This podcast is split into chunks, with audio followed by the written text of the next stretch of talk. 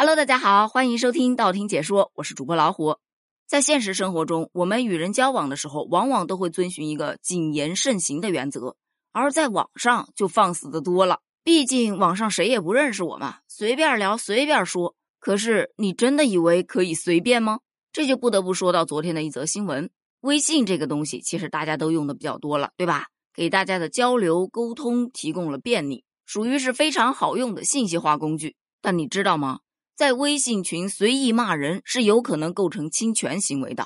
据新闻报道，近日在吉林有一个男子韩某，他为了替自己的朋友出气呀，于是就在微信群里辱骂同村的居民，辱骂时间长达五分钟啊，那用词相当的粗糙，那气焰是相当的嚣张，为此就给同村居民造成了极大的心理伤害，所以村民就报警了。接警后，民警立刻展开了调查。而这位韩某呢，也对自己在微信群内辱骂他人的行为供认不讳，所以目前韩某因故意辱骂他人被依法行政拘留十日，并处罚款三百元。你看看，你看看，辱骂五分钟，行政拘留十日啊！有网友就问了：他替朋友骂人被拘十日，你猜他的朋友会不会替他去拘留呢？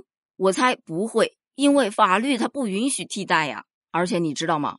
其实群主有的时候也是要担责的，所以千万不要觉得，嗯，建一个微信群那还不容易，把大家拉到一块儿就完了呗。拉到一块儿你还得监管，你知道吗？之前在广州发生过两起案例，一起是有群成员在群里骂人，然后骂的也比较凶，被辱骂的群成员就找群主求助，但是群主他无动于衷，而且对于那个辱骂者，他也是置之不理。最终，法院以慢作为、不作为为由，判决群主要承担责任。这个慢作为其实指的是群主反应不及时，不作为就是指群主他没有采取任何的措施。而另外一起当中，同样是微信群成员骂人，群主是及时的劝阻，而且在劝阻无效之后，直接解散了微信群。法院就判定这个群主他不承担责任，因为他有作为啊。当时这个案例出来之后，很多人就表示：为什么群主要承担责任呢？我建了这么多群，我很恐慌啊！专家就表示了，群主作为讨论平台的建立者，是具有维持讨论秩序和言论秩序的义务的。群主对于群聊中的违法或者是不良信息，应该尽量做到注意义务和管理义务。你只要尽到义务了，也不用担心有什么过多的责任。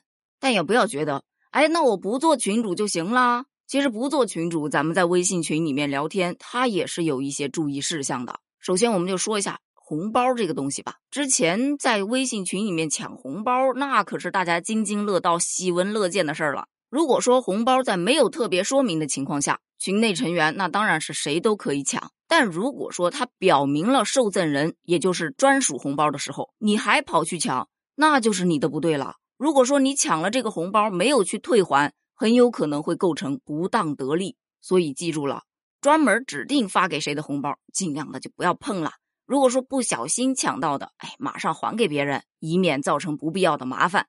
另外呢，在微信聊天也一定要注意保护隐私，而且也不要随意的去截取别人的聊天记录。要知道，微信聊天记录是可以作为证据来使用的，包括咱们之前提过的表情符号，同样是可以用作证据的。如果说你在群里头以书面或者是口头形式去侮辱或者诽谤他人，损害他人的名誉，就会被认定为侵害他人名誉权。如果说你没有经过他人的同意，擅自公布他人的隐私，很有可能被人家截图下来，就成了证据了，你就侵犯到他的名誉权了。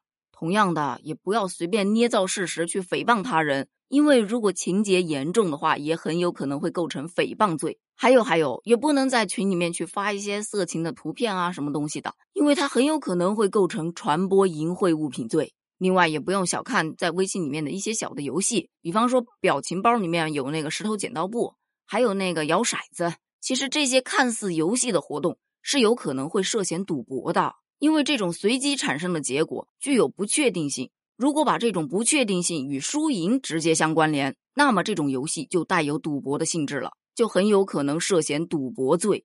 除了以上这些，其实还有一些，比方说政治敏感话题不发，不信谣不传谣，所谓内部资料不发，涉黄涉毒涉暴等不发，军事资料不发，有关涉及国家机密文件不发，来源不明的疑似伪造的黑警、辱警的小视频不发。违反相关法律法规的信息不发。所以说呀，大家在微信群里面聊天也是要理性发言。毕竟还是那句话，网络空间不是法外之地，哪怕在自己的微信群里面聊天，也应当谨言慎行呐。关于这件事儿，你又是怎么看的呢？欢迎在评论区留言哦，咱们评论区见，拜拜。